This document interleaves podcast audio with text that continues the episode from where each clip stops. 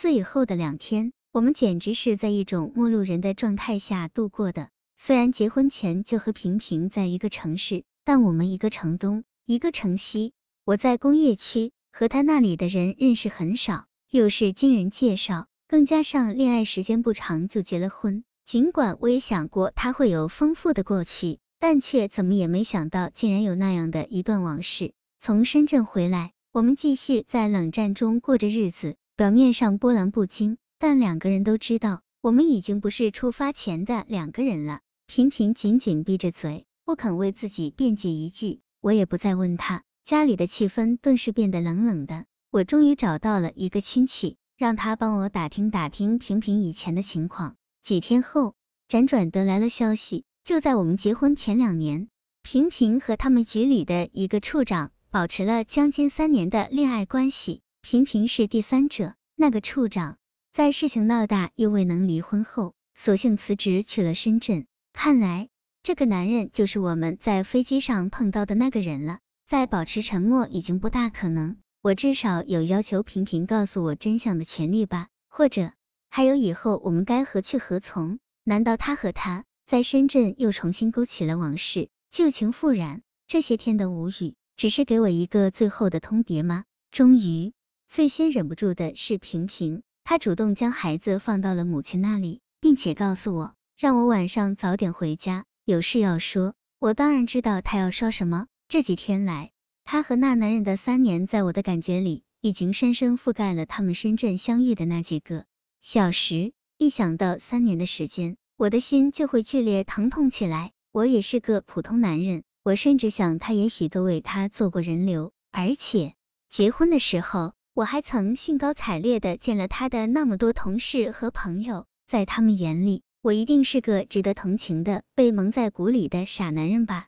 所有的这些想象对我都是一种巨大的折磨，以致吃过了饭，频频拉开架势准备开讲的时候，我也忍不住先行爆发了。我说你不要再说了，你这个坏女人，为什么一开始就要骗我？为什么在深圳还要见他？你自己说说，你怎么还有脸对着你的儿子？我的口气非常凶，怒吼的声音在我自己听来。就好似完全陌生的一个人，平平呆呆的看着我，头发不知道怎么突然就乱了似的，整个人顿时萎靡了。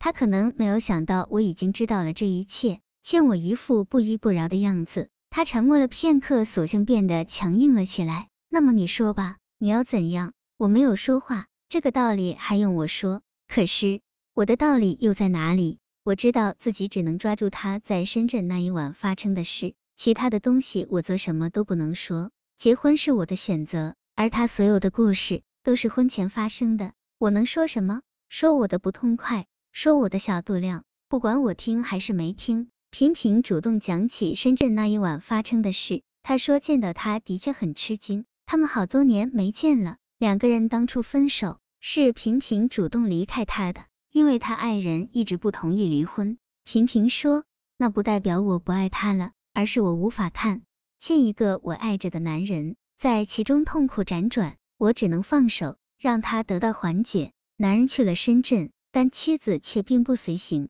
到现在等于是夫妻两地分居，而且女方依然不同意离婚。一个单身男人在深圳那样的地方，自然很快又有了新的生活。所以那天晚上，男人是带了一个女人来见平平的，但和平平当年一样。他也宁肯用最决绝的方式来换取对方的幸福。平平说到这里，眼里冒出了泪花。等我走的时候，我才知道那个女人是他的朋友，他们之间并没有那层关系。只不过因为看到我们俩在飞机上的样子，他就已经知道我结婚了，不想再搅乱我的生活。可是你还是知道了。我说，难道很后悔？不，婷婷说，幸福就是当下。这是我自从跟你结婚后就实实在在刻在心里的一句话。我和他曾经的爱情不是龌龊的，这点我可以向你保证，因为我们直到今天还能如此用心的为彼此的处境而考虑，已经可以说明一切。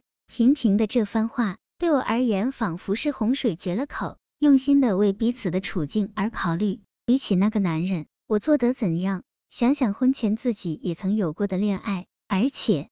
在接受平平的时候，我几乎已经确定不会在乎他的过去。我也曾自诩是个心胸宽大的男人。我一直记得心理学大师海灵格的一句话：人们常常会遇上某个人，他突然闯入你的心灵，变得对你很重要。我们要尊重这一事实，就像尊重伤痛和损失的感觉一样。那是我二十七岁的时候，一个我所深爱的女孩移情别恋了。我用这句话来为自己疗伤，直到最后懂得去尊重她的选择。那么今天，面对自己深爱的妻子、儿子的母亲。一个在婚姻生活中全身心投入的女人，我为何做不到那样的原谅了呢？这一夜，我和平平分房而居，可我知道，他一定也是辗转反侧，一夜未眠。我是个男人，碰到这样的事需要承担。第二天上午，我决定以后只要不赶时间，就送平平去上班。我要送她到办公楼下，如果她不拒绝，还要紧紧搂住她，给她一个亲吻。不过事实是。我搭头扫脑的跟了她两天后，她才明白了我的意图。这个可爱的笨女人啊，